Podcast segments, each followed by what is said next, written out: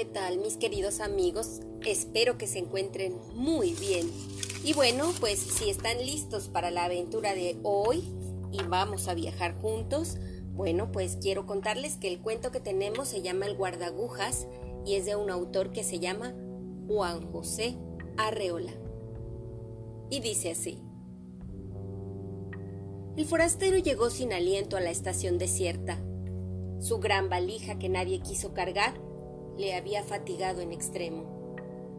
Se enjugó el rostro con un pañuelo y con la mano en visera miró los rieles que se perdían en el horizonte. Desalentado y pensativo consultó su reloj. La hora justa en que el tren debía partir. Alguien, salido de quién sabe dónde, le dio una palmada muy suave. Al volverse, el forastero se halló ante un viejecillo de vago aspecto ferrocarrilero. Llevaba en la mano una linterna roja, pero tan pequeña que parecía de juguete. Miró sonriendo al viajero, que le preguntó con ansiedad. Usted perdone, ¿ha, salido ya el tren? ¿Lleva usted poco tiempo en este país?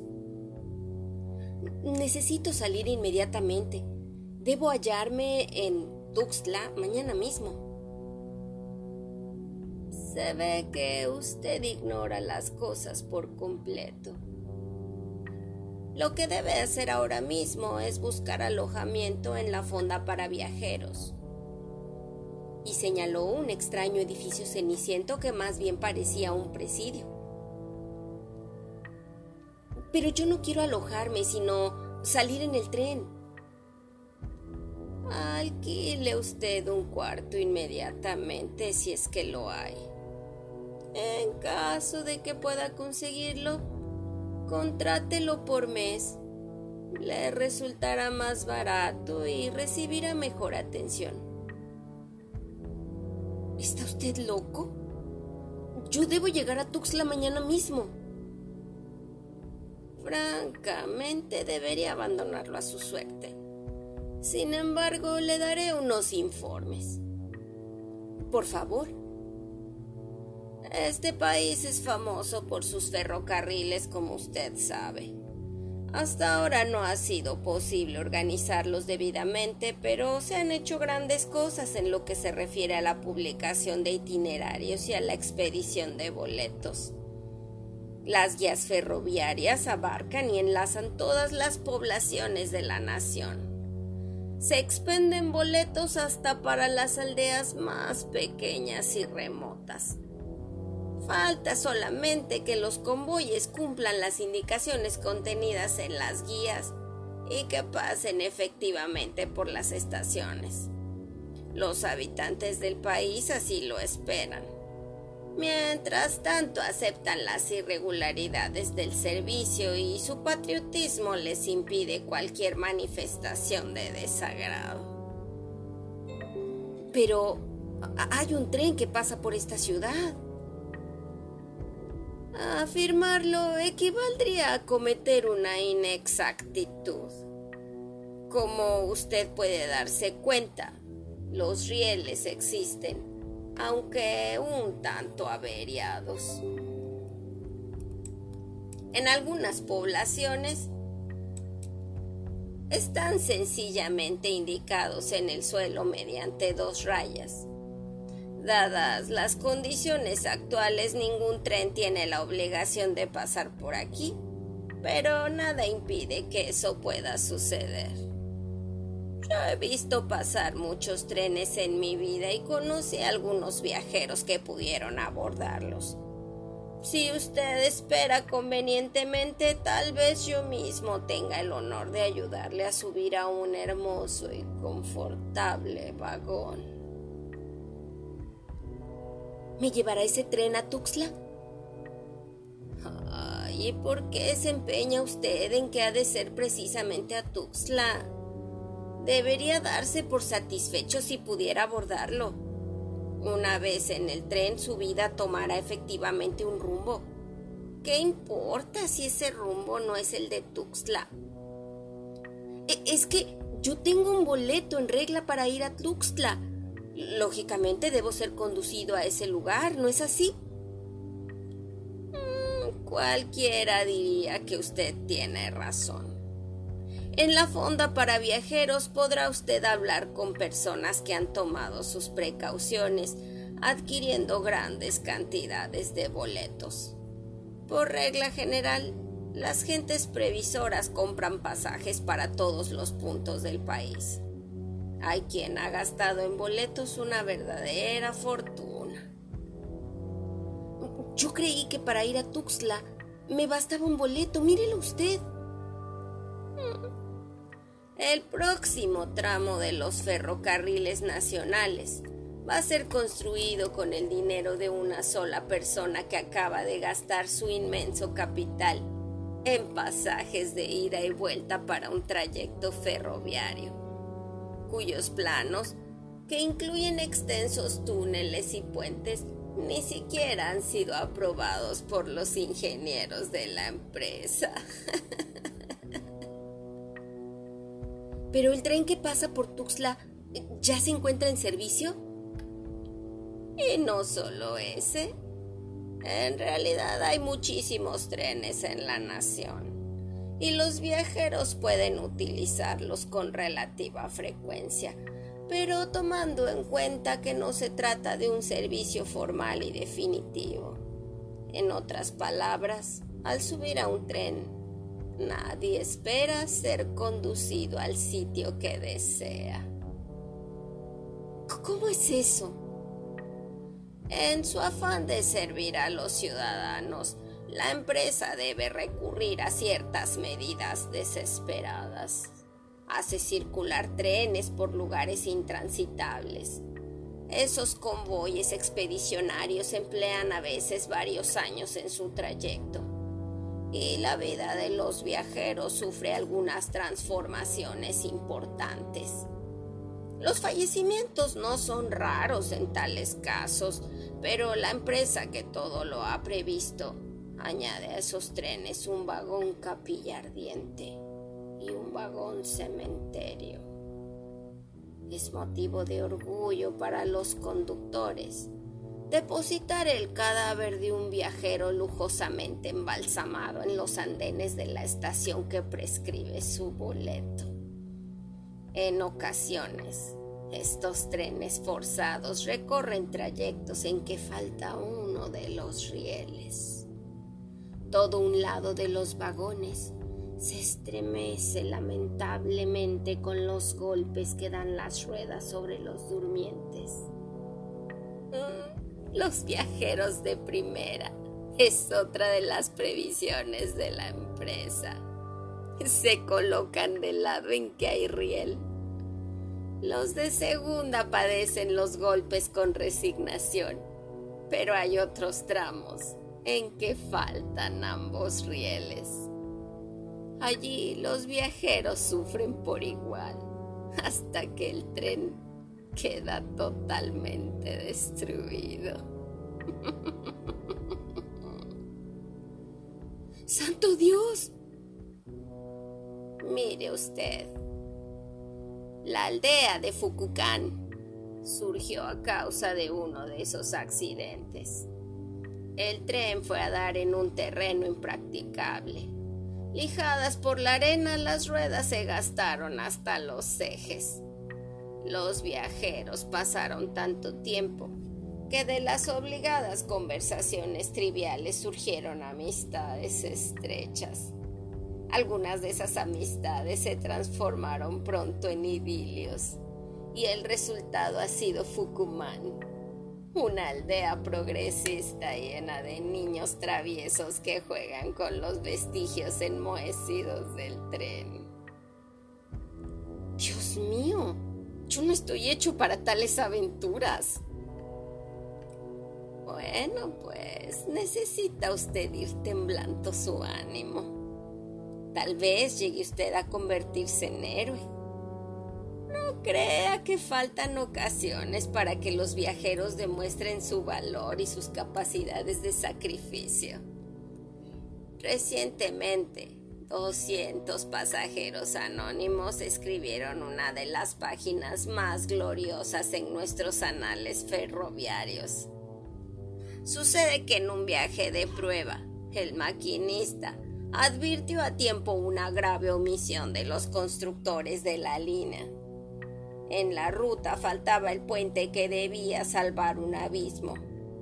Pues bien, el maquinista en vez de poner marcha atrás, arengó a los pasajeros y obtuvo de ellos el esfuerzo necesario para seguir adelante. Bajo su enérgica dirección, el tren fue desarmado pieza por pieza y conducido en hombros al otro lado del abismo, que todavía reservaba la sorpresa de contener en su fondo un río caudaloso. El resultado de la hazaña fue tan satisfactorio que la empresa renunció definitivamente a la construcción del puente, conformándose con hacer un atractivo descuento en las tarifas de los pasajeros que se atreven a afrontar esa molestia suplementaria.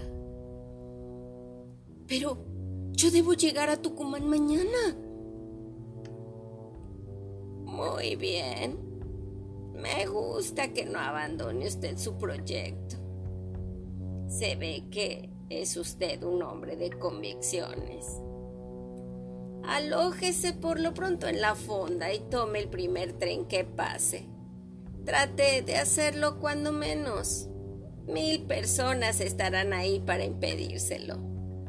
Al llegar un convoy, los viajeros irritados por una espera demasiado larga salen de la fonda en tumulto para invadir ruidosamente la estación muchas veces provocan accidentes con su increíble falta de cortesía y de prudencia. En vez de subir ordenadamente, se dedican a aplastarse unos a otros. Por lo menos, se impiden para siempre el abordaje. Y el tren se va dejando los amotinados en los andenes de la estación. Los viajeros agotados y furiosos maldicen su falta de educación y pasan mucho tiempo insultándose y dándose de golpes. ¿Y la policía no interviene? Se ha intentado organizar un cuerpo de policía en cada estación, pero la imprevisible llegada de los trenes hacía tal servicio inútil y sumamente costoso. Además, los miembros de ese cuerpo demostraron muy pronto su banalidad, dedicándose a proteger la salida exclusiva de pasajeros adinerados que les daban a cambio de esa ayuda todo lo que llevaban encima. Se resolvió entonces el establecimiento de un tipo especial de escuelas, donde los futuros viajeros reciben lecciones de urbanidad y un entrenamiento adecuado. Allí se les enseña la manera correcta de abordar un convoy, aunque esté en movimiento y a gran velocidad. También se les proporciona una especie de armadura para evitar que los demás pasajeros les rompan las costillas. Pero, una vez en el tren, ¿está uno cubierto de nuevas contingencias? Relativamente. Solo le recomiendo que se fije muy bien en las estaciones. Podría darse el caso de que creyera haber llegado a Tuxtla y solo fuese una ilusión. Para regular la vida a bordo de los vagones demasiado repletos, la empresa se ve obligada a echar mano de ciertos expedientes. Hay estaciones que son pura apariencia han sido construidos en plena selva y llevan el nombre de alguna ciudad importante. Pero basta poner un poco de atención para descubrir el engaño. Son como las decoraciones del teatro y las personas que figuran en ellas están llenas de acerrín. Esos muñecos revelan fácilmente los estragos de la intemperie, pero son a veces una perfecta imagen de la realidad. llevan en el rostro las señales de un cansancio infinito. Por fortuna, Tuxtla no se halla muy lejos de aquí. Pero carecemos por el momento de trenes directos. Sin embargo, no debe excluirse la posibilidad de que usted llegue mañana mismo tal como lo desea. La organización de los ferrocarriles, aunque deficiente, no excluye la posibilidad de un viaje sin escalas. Vea usted, hay personas que ni siquiera se han dado cuenta de lo que pasa. Compran un boleto para ir a Tuxtla. Viene un tren, suben y al día siguiente oyen que el conductor anuncia, hemos llegado a Tuxtla sin tomar precaución alguna, los viajeros descienden y se hallan efectivamente en Tuxtla. ¿Podría yo hacer alguna cosa para facilitar ese resultado? Claro que puede usted. Lo que no se sabe es si le servirá de algo. Inténtelo de todas maneras. Suba usted al tren con la idea fija de que va a llegar a Tuxtla. No trate a ninguno de los pasajeros. Podrán desilusionarlo con sus historias de viaje y hasta denunciarlo a las autoridades. ¿Qué, está usted diciendo? En virtud del estado actual de las cosas, los trenes viajan llenos de espías. Estos espías voluntarios en su mayor parte dedican su vida a fomentar el espíritu constructivo de la empresa. A veces uno no sabe lo que dice y habla solo por hablar, pero ellos se dan cuenta enseguida de todos los sentidos que puede tener una frase por sencilla que sea. Del comentario más inocente saben sacar una opinión culpable. Si usted llegara a cometer la menor imprudencia, sería aprehendido sin más. Pasaría el resto de su vida en un vagón cárcel y le obligarían a descender en una falsa estación perdida en la selva. Viaje usted lleno de fe. Consuma la menor cantidad posible de alimentos y no ponga los pies en el andén antes de que vea en Tuxtla alguna cara conocida. Pero yo no conozco en Tuxtla a ninguna persona. En ese caso, redoble usted sus precauciones. Tendrá, se lo aseguro, muchas tentaciones en el camino. Si mira usted por las ventanillas, está expuesto a caer en la trampa de un espejismo. Las ventanillas están provistas de ingeniosos dispositivos que crean toda clase de ilusiones en el ánimo de los pasajeros. No hace falta ser débil para caer en ellas. Ciertos aparatos operados desde la locomotora hacen creer por el ruido y los movimientos que el tren está en marcha.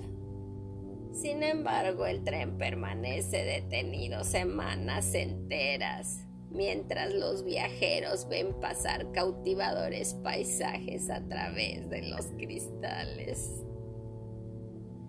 ¿Y eso qué objeto tiene?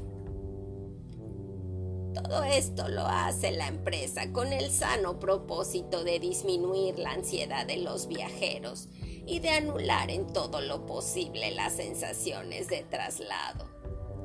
Se aspira a que un día se entreguen plenamente al azar en manos de una empresa omnipotente y que ya no les importe saber a dónde van ni de dónde vienen. ¿Y usted ha viajado mucho en los trenes?